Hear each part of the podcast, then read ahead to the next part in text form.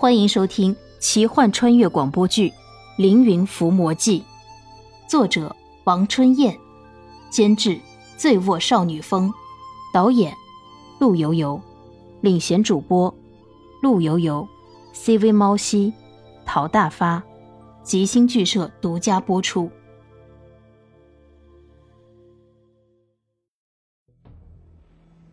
莲心模模糊糊睁开眼睛，用手掐了一下自己的大腿，疼，不是吗？哎呀，真疼，钻心的疼，不会吧？掐一下大腿，怎么这么疼？怜惜睁开眼，想看看清楚自己在哪里，但他却惊恐的发现自己的眼睛只能向上面看，自己的脑袋好像不能够动了。为什么？太奇怪了。莲希想用手摸一下自己的脑袋，发现自己的手也不能动了。奇怪，刚刚我不是还用手掐自己的大腿吗？怎么现在不能动了？有冷冷的风吹过，准确的说是寒冷的风吹过。现在应该是夏天。奇怪，风怎么会这么寒冷？莲希使劲眨眨眼，突然有种。不祥的预感，恐惧从心底升起。莲希感觉自己的手被铁链锁着，能感觉到铁链的冰冷，同时自己的身上好像没有穿任何的衣服。莲希打了个冷战，这一刻，莲希终于清醒了，自己确实是被绑着，呈大字形的被绑着。自己刚才掐大腿应该是个梦。是谁？为什么绑着我？莲希不明白，莲希还想看看怎么回事，无奈他的头被一根绳子绑着。莲希努力的活动着自己的头，可以向两边活动一点点。他努力向一个方向侧头，这时候眼睛也努力的向那个方向看。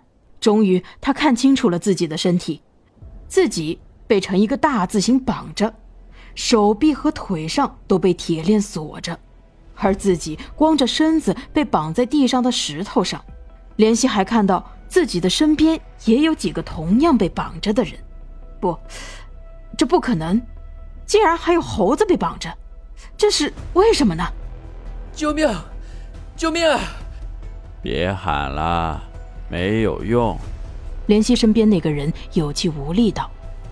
只见那个人面孔黑黑的，身体健硕。为什么没用？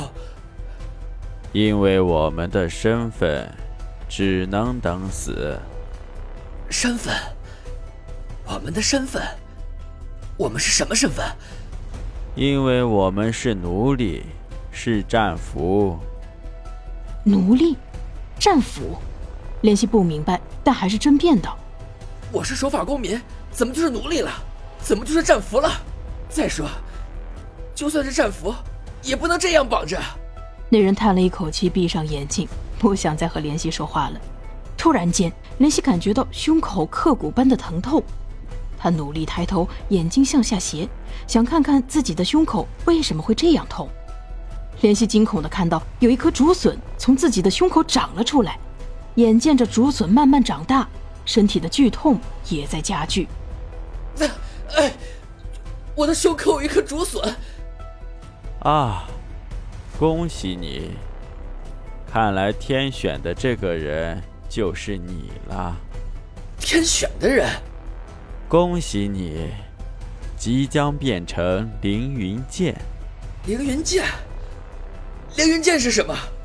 怜惜斜着眼睛看着身边的那个人，他突然发现这个人的肚子上也有一颗竹笋长了出来。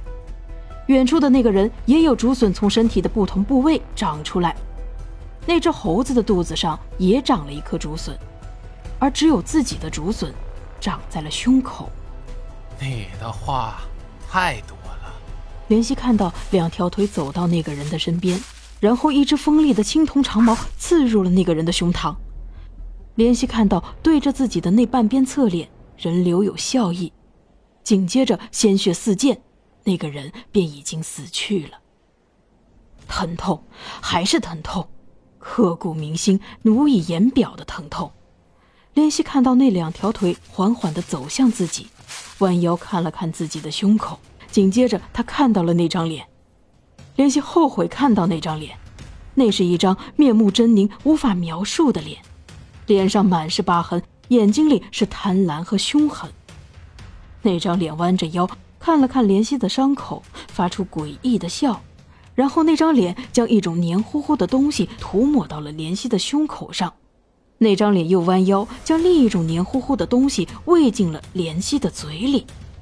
怜惜当然不配合，那人便用手点着怜惜脖子边的穴道。怜惜只能张开嘴，任由他将东西喂进了自己的嘴里。奇怪，一瞬间，怜惜感觉自己的身体不痛了。你是谁？为什么把我绑着？我胸口的竹笋是怎么回事？因为你是天选的人。因为你是凌云剑，凌云剑。莲心喃喃一问：“凌云剑，凌云剑是什么？”刚刚死去的那个人也说到了这三个字，看起来好像很恐惧。不错，凌云剑，你就是凌云剑。竹笋恰好穿过你的心脏，我们用特殊的方法让你活着。竹笋会吸食你的骨血，带着你的恐惧、愤怒、仇恨、力量，直到一天天长大，到了九百九十九天，就可以制作成凌云剑了。凌云剑，凌云剑。林夕此刻才明白，刚刚那个人死的时候为什么会笑。他可以痛痛快快的死去，不用再受到非人的折磨了。哼，冷笑的声音传来，并且有久远的回音。莲希感觉自己变成了那棵竹笋，变成了一棵竹子，而身边的那些人或者猴子，因为竹笋并没有长在心口，就被通通杀死了。只有自己孤零零的活着，身边是尸体腐烂的臭味。恐惧、无助、寂寞、仇恨、疼痛，都随着时间化成了绝望。绝望中等待，绝望中死去，等待着死去。死去也是一种奢望。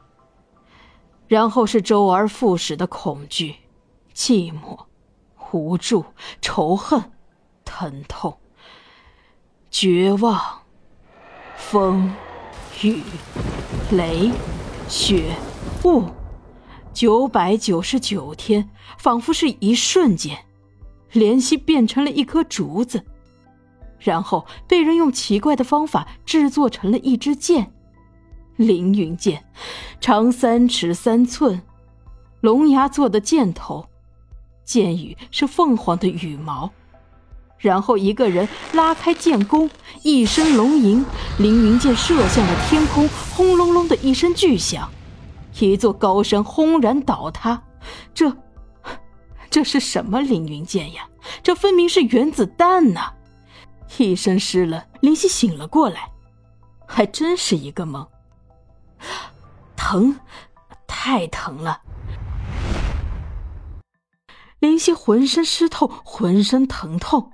太恐怖了，噩梦。本集播讲完毕，感谢您的收听。如果喜欢，就请点个订阅吧。